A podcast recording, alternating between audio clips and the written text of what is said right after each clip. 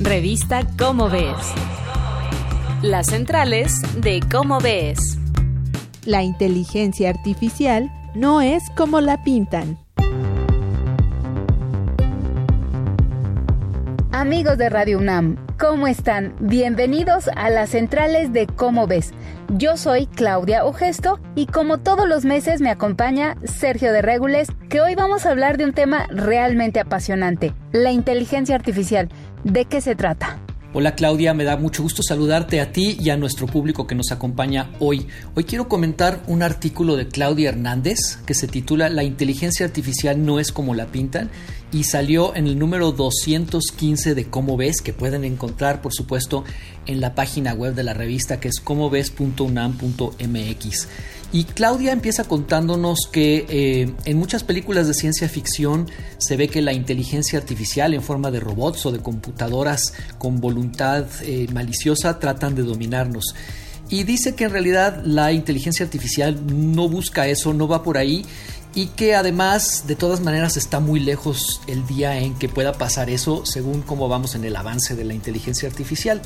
Más bien se trata de otra cosa. Y nos cuenta Claudia que en 2015 una computadora construida por la empresa Google DeepMind le ganó al campeón europeo del juego de Go.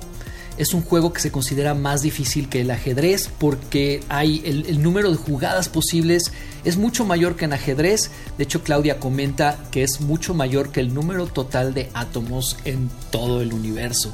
Entonces es un juego muy complicado que no se puede ganar simplemente analizando todas las jugadas posibles como uno podría hacer, por ejemplo, en el juego de gato, que es sencillísimo y no tiene muchas posibilidades. Uno puede analizar todas las jugadas, incluso varios pasos adelante y, ganar siempre. En cambio, en el juego de Go, igual que en ajedrez, pero todavía más en Go, no puedes simplemente analizar todas las jugadas. La máquina necesita tener algo parecido a la intuición y eso se logra con, una, con un diseño de computadoras que se llama redes neuronales y redes neuronales profundas, me parece, que buscan imitar el funcionamiento del cerebro, no solo humano, también el cerebro de varios mamíferos funciona así. Y eh, básicamente es un diseño que, aunado a un buen software, te permite que la computadora, más que analizar todas las posibilidades, en cierta forma tenga una especie de intuición que le diga, por aquí vas bien, por aquí ni siquiera te molestes en buscar. Y las redes neuronales además se pueden programar para aprender de su experiencia, igual que el cerebro. Y es lo que hacen los programas de inteligencia artificial como el que te recomienda música en Spotify, por ejemplo. Si dejas que una pista llegue hasta el final, o si le pones like, o si la escuchas varias veces, el programa entiende que la canción te gusta y va analizando información para identificar el tipo, el tipo de música que te gusta para hacerte recomendaciones. Todo sin intervención humana, ¿no? Que luego decimos nos están espiando, nos están, o cómo supieron. Bueno, son algoritmos de inteligencia artificial que analizan información sin necesidad de que intervenga ninguna persona. Lo mismo en Netflix y con los anuncios de Facebook, ¿no?